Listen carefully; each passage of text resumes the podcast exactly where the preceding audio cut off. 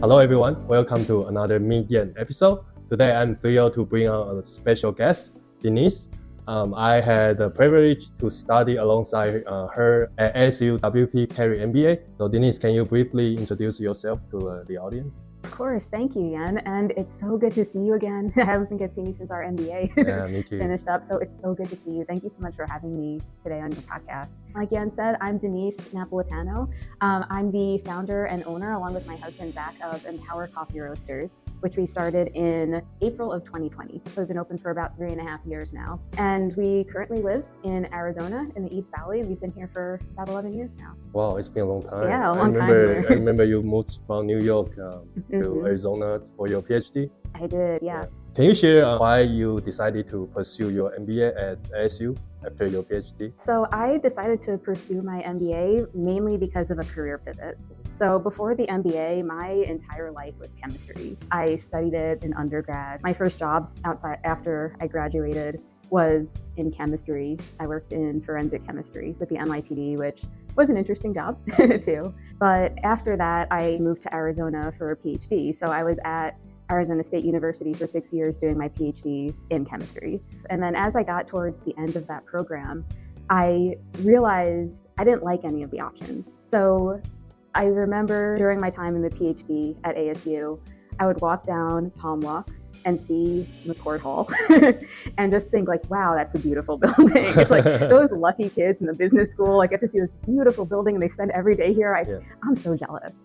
And I learned about uh, WP Carey from one of my friends. Her husband graduated from the program and loved it and had such a great experience there. So that's how I found out about it. And I decided that that was a good way for me to take a career pivot and learn something new. You mentioned uh, when you are closer to the graduation of your PhD, uh, you were thinking about your next steps, right? And um, you, you, you thought, okay, the, the WP Carey building was really beautiful. But at the time, uh, were you also um, thinking about learning some uh, Mm. business ex- uh, expertise to uh, help you start your uh, coffee business? Yeah, that was exactly it. So, about a year before I graduated is when Zach and I really started to get into coffee roasting and really appreciate it. Yeah. And we had this little setup in our garage where we had a small, it was like maybe a pound of coffee could fit in it. So, a little coffee roaster that looks just like ours, a drum roaster that we used to roast coffee in our garage. And we started to Mm. give it out to people and got like really good feedback Uh, about it. So we were thinking about like, you know, could this be a thing that possibly we could do?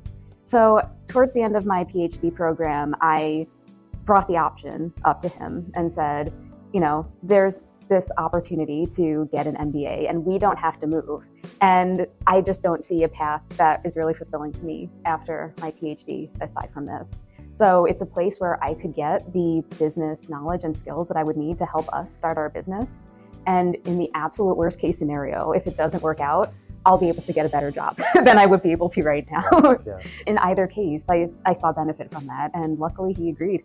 and he was able to put up with another two years of school for me. Um, and luckily, we were able to start our business from there. My internship was working on our shop, which it, it took me a long time to make that decision of whether or not I was going to do a traditional internship versus an entrepreneurial. But I'm glad I went the entrepreneurial route because having that summer to just focus on the business really gave me a head start on getting us set up as soon as we graduated. Well, that sounds really cool. So basically, you were already planning on starting your coffee business before the MBA. Mhm, Right. I was, yeah. And were you just uh, being low key? Because I don't remember you talk too much about coffee business uh, in the first year.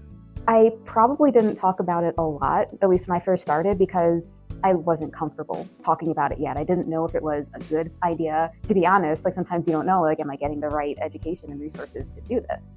It was honestly mixed during the MBA because, as you know, in like the MBA program, a lot of the courses are focused on corporate ventures, either an actual, you know, corporate America kind of thing or like angel investment and like the kind of like entrepreneurial pursuits where you're just looking at growth and low overhead, you know, high growth, making millions from there. And that's not the business I wanted. You know, I want to be comfortable, but I'm also doing something where we have high cost and high overhead. Just having a physical space and having inventory is a huge expense for us to carry. So it's not something that even a lot of people supported. I even got some questions from executive mentors, and they would keep asking me, "Are you sure? Like, this is really what you want to do? Like, do you know what you're getting into?" And all I knew is like, this is what we want. This is our passion, mm-hmm. and this is the you know a way for us to make an impact in the community too. So I knew this is what I wanted, and I found over time, the more that I talked about it, the more confident that I became in my idea, and the more support I got from everyone, especially my peers, and that's where I started to feel more empowered in what I was doing, where I was able to talk about what my business plan was with confidence and get support and encouragement from my peers and even you know some suggestions and recommendations from them to help us move forward. So basically you were still getting lots of uh, help uh, and advice uh, during your mba from the connections you established during that period right definitely yeah. especially the center for entrepreneurship was really helpful to get us started out you know just to think about how do we start marketing how do we get our feet off the ground to get our name out there and create our brand. That was a huge help to have those resources at ASU. Can you tell us more about that, uh, the, your inter interactions with the Center of Entrepreneurship? Sure. Uh, with the Center for Entrepreneurship, I mainly worked with Jared Byrne, who graduated with his MBA from WP Carey maybe uh, two years before we did. so I went to him one day in his office and I just said, Hey, I'm starting this, you know, small business. I'm just trying to figure things out. And he got so excited, you know, just that there were entrepreneurs and that spirit at ASU that he just wanted to see success for everybody. So he helped me find just resources around campus to see if there's any like you know small grant funding that we would be able to apply for. He helped us think about early marketing ideas, think about you know our branding, and even our tagline for our shop. It's empowering women bean by bean. I came up with that with him sitting in his office one day. So a lot of our early just business modeling came from my work with Jared. So having those resources helped us launch so much quicker than if we didn't have any of that available to us. Oh, that sounds really amazing and helpful. Oh, yeah. Are those resources uh, available to uh, ASU current students only or ASU alumni? That's a good question. I'm not sure. I know that they're not just for the business school. I know that they're open to the entire university because ASU is an enormous mm. school mm. and there's a lot of ideas that come from places like the engineering school and things Got like it. that where they have great ideas and great products, but they might not necessarily know how to market it. So using the Center for Entrepreneurship can help them get those resources to then actually market their idea and market their products to make it something that we can actually use and benefit from. Cool. So I remember myself, I, I was uh, struggling with uh, juggling uh, between school, study, job hunting, and, and networking during my MBA. But I remember you were on top of everything. And how were you able to like handle so many things uh, at oh, time? Especially you were like you were also working on, on this uh, your your project, you know, to start your company business. I was not handling everything okay. I must have hit it really well. But you seem to I seemed fine. everything really well.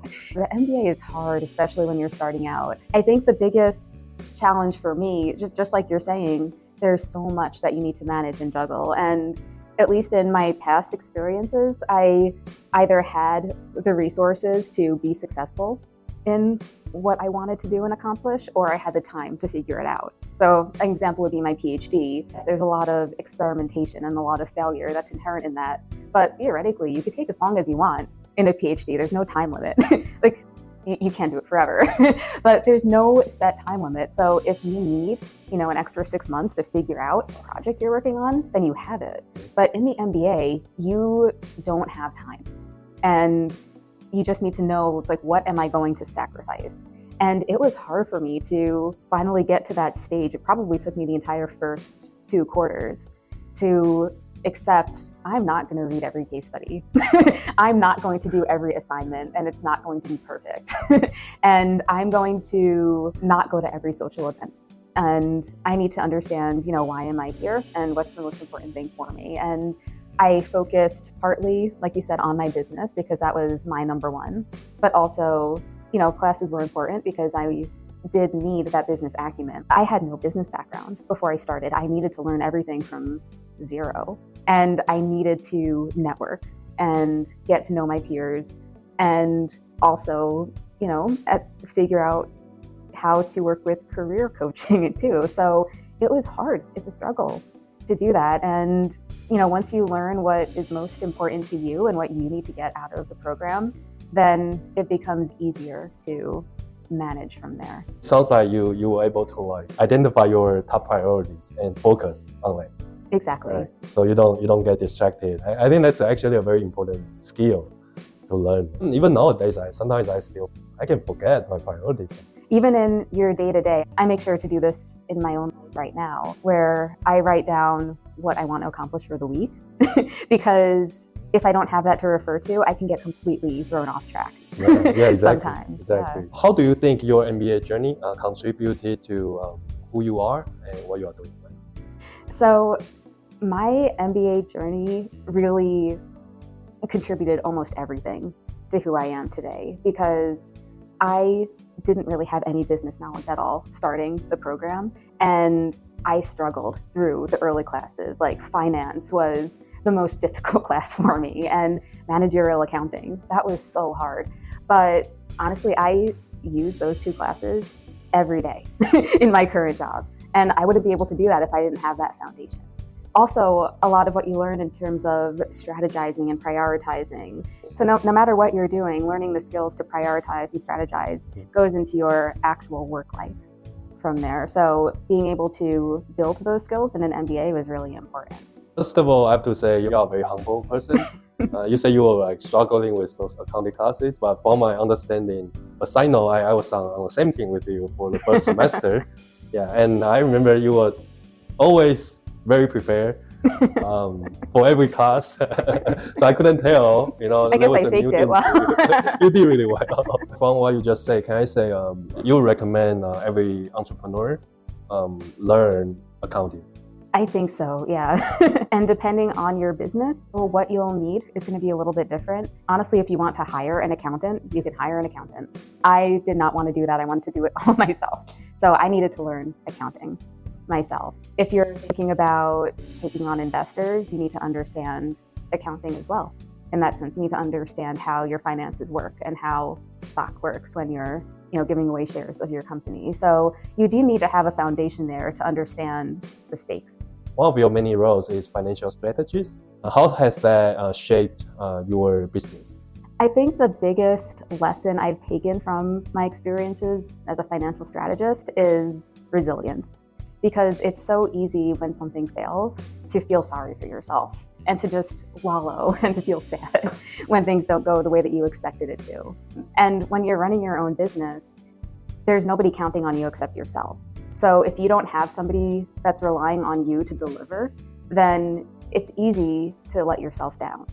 But when you're working in more of a corporate position, if something doesn't go your way, the entire company is relying on you in some respect, and you have to pick yourself up and figure something out. And that actually happened to me recently in my job where I had been working on a project for the past like six months to initiate some changes in our financial forecast next year.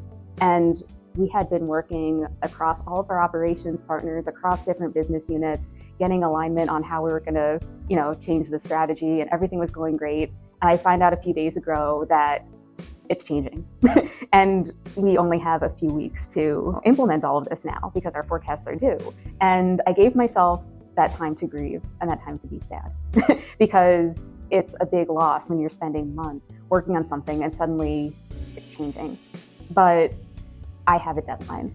I made myself sit down and say, okay, what can I do over the next few weeks to realign everything and to change everything? And then I spent the rest of the morning just planning out what do I need to do to submit this the right way now?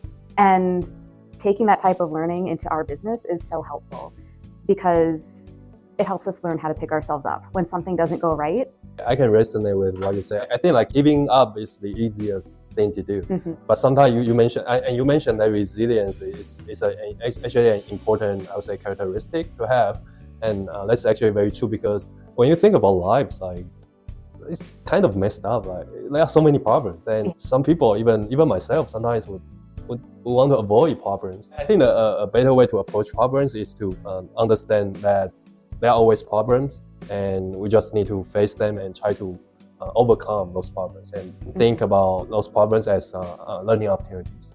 Yeah, and also to understand overall what is in your control and what isn't. Yeah. And depending on where you have control, how do you influence Yeah. that problem? Because there could be some big problems where this is not something that I'm meant to tackle or handle, or this is something where you just need to understand where you can influence to make the most impact. How do you balance uh, uh, your roles between corporate finance and running uh, coffee business? It's hard. I'm so tired all the time. it's really difficult to have, I, I guess, since I work full time in corporate finance, like this is almost like a side hustle, but it's not because I spend a lot of time doing it. It's not a part time thing. At least during the week, I think I'm lucky in my corporate job that I have flexibility where if I need to step away because Zach needs help with something or he has to talk about make like a decision we need to make, I can do that. And I mainly work from home, so it's easy for me to do that kind of thing while still performing at my full-time job completely. But that's what I need to do primarily Monday through Friday. And it's not just me running the business, luckily, or else it wouldn't be happening. He takes care of our operations, like 95% of the work he does in the operational side in terms of working with our customers and our roasting and and everything like that. Um, and then usually nights, I'll work with him on any loose ends that you know came up throughout the day. I'll, I work on our finances, make sure that you know our budget looks good, and I spend a lot of time on the weekends too. Usually working on like financial stuff. We do markets together on the weekends, um, which is a lot of fun. I really enjoy working with him. Yeah. it's a lot though. Like I will admit, like right now it's maybe one day a week that I can I won't even say relax because then you have all of your like errands to do just for your personal life, laundry and all of that. So it's it takes a lot out of you, but if it's something that you love and you're passionate about, it's worth it. Yeah, for Yeah. sure. I feel like you and Zach are a perfect fit because you are you're a couple uh, working on a business together, so you, you still get time to be with each other.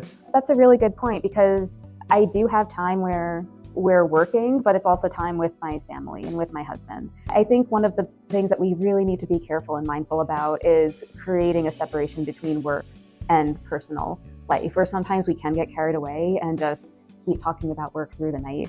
And we start our mornings where we're talking about work. And it's it's hard to set those boundaries in that space, but as long as we're actively trying to, we've been okay. Yeah. What do you like um, and dislike um, about your uh, corporate job versus um, running coffee business?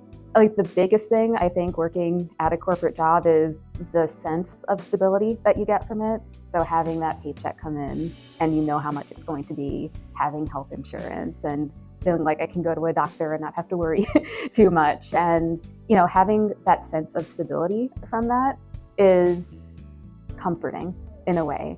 But it, it's also really challenging in a corporate role to make sure that you are getting personal fulfillment from that because it's not your company, it's not your business. You can't control, for the most part, what happens in the business and what happens to you.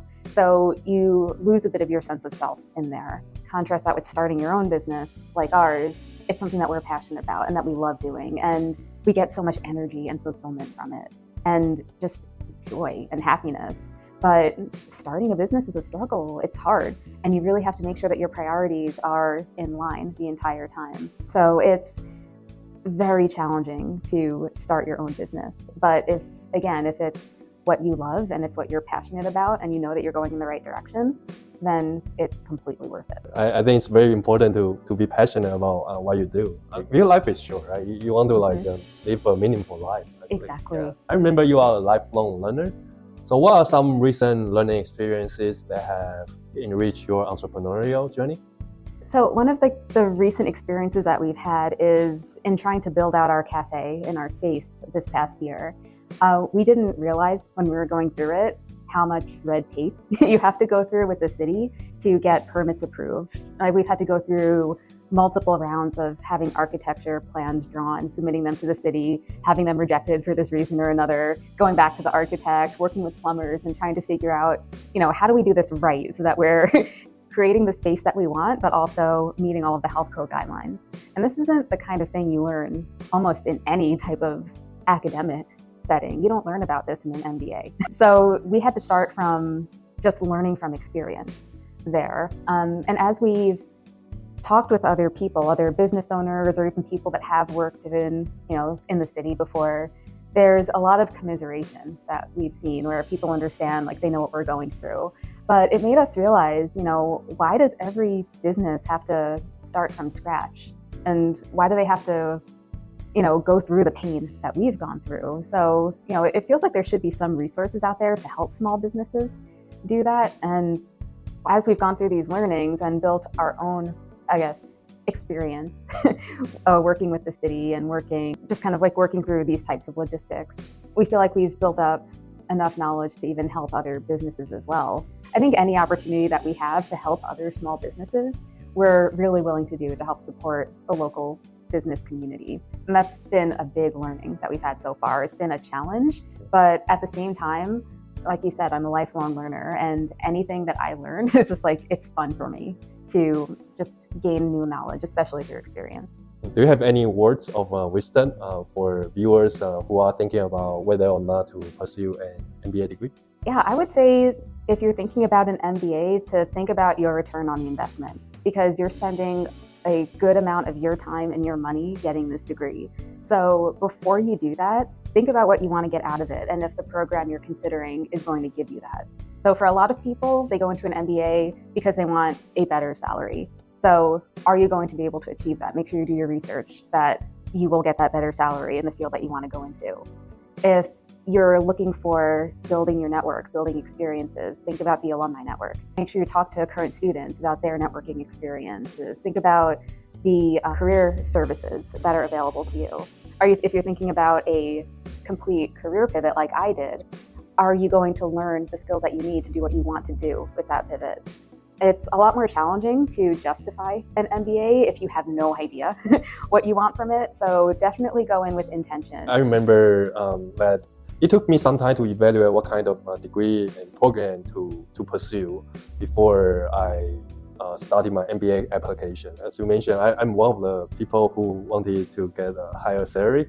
So I actually did lots of research and I found that, yeah, SU could actually uh, give me a good chance um, to get a decent job uh, in the US. Thankfully, I, I did. And I think you are right because, uh, especially for uh, some people in, in Taiwan, when they want to study abroad, they don't actually think about okay, uh, whether or not studying a particular um, program or degree can help them achieve their end goal. No, that's a great point because if you're investing in yourself, yeah. it needs to be for something in the end. You can't just go back to where you were, or else yeah. what was that time spent doing yeah. if you're not getting something out of it for yourself? Thank you very much uh, for Denise uh, sharing her uh, personal experiences and Next episode, uh, we are going to talk more about um, Dini's uh, coffee business, Empower Coffee Roasters. Thank you, everyone. Uh, I will see you in the next episode. Great. Thanks, Yen. This yeah. is fun.